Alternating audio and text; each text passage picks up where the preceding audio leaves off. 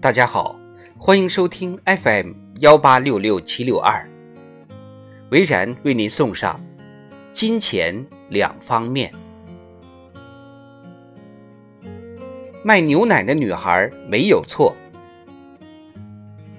下面这个故事流传甚广，你只要看见开头几句就知道结尾，但是我仍然得把它说完。一个农村女孩，头上顶着一桶牛奶，前往集市。她一面走一面计算，这桶牛奶可以卖多少钱？这些钱可以买多少鸡蛋？这些蛋可以孵出多少鸡？鸡又生蛋，蛋又生鸡，钱越赚越多，可以买羊。买了羊可以买牛。她会变成一个有钱的人，可以穿什么样的衣服，戴什么样的首饰？可以参加舞会，扬眉吐气。想着想着，得意忘形，没看见路旁有一块绊脚石，害他几乎跌倒。虽然没有跌倒，头上顶着的牛奶桶掉在地上，跌碎了。这个故事的原点是《伊索寓言》，后来发展出不同的版本。人的脖子那么细。那么软，里头包着咽喉和血管，很不适合承担压力。卖牛奶的女孩为什么把木桶顶在头顶上走路呢？各家版本都没有解说。原来大千世界，各地民情风俗不同。现代人从电视屏幕上看见了，在非洲，在台湾地区的台湾人，都有人从小练成这门功夫。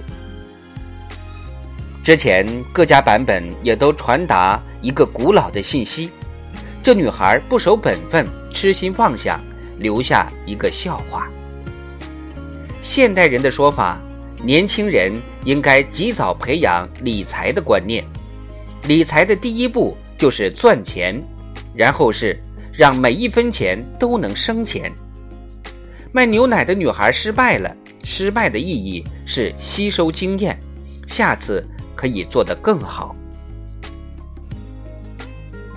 古代赚钱太困难，强调赚钱唯恐鼓励犯罪，所以先贤美化贫穷。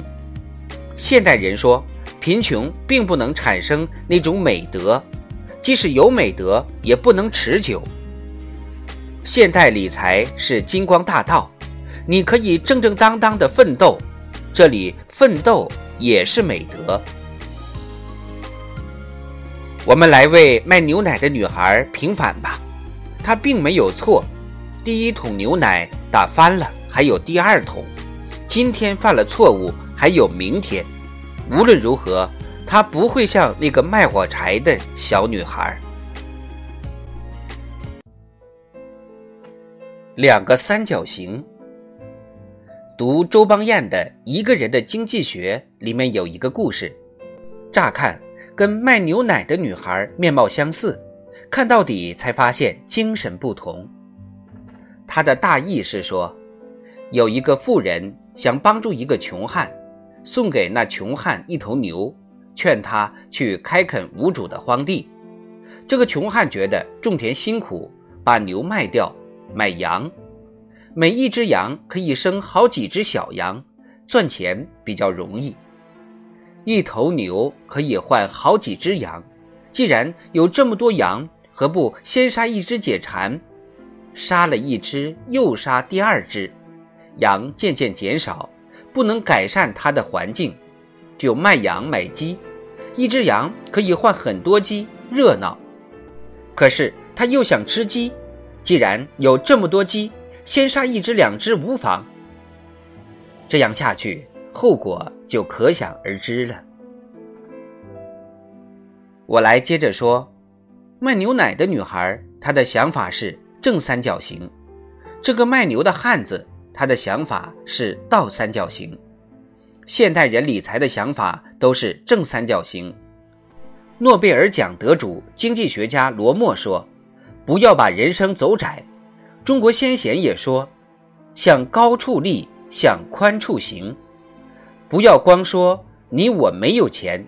专家说，一个普通家庭每年要浪费一万八千美元，由三十岁到六十岁退休，三十年总共浪费了五十四万美元，这个数目不小。坦博顿成长基金的创办人约翰·坦博顿劝我们：别急着吃棉花糖，苹果树一旦长成，你有吃不完的苹果。